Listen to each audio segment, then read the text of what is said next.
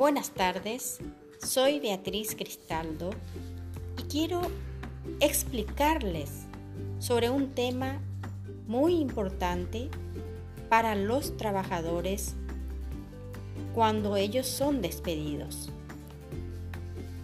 En esta primera parte trataremos cómo calcular las indemnizaciones cuando el trabajador es despedido sin causa de su empleo. Lo primero que debemos considerar es la antigüedad real de ese trabajador. En segundo lugar, debemos establecer el promedio semestral.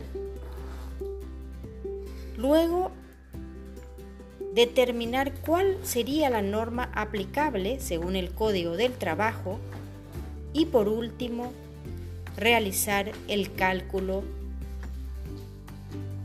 considerando los datos anteriores. Muchas gracias y seguiremos con esta clase.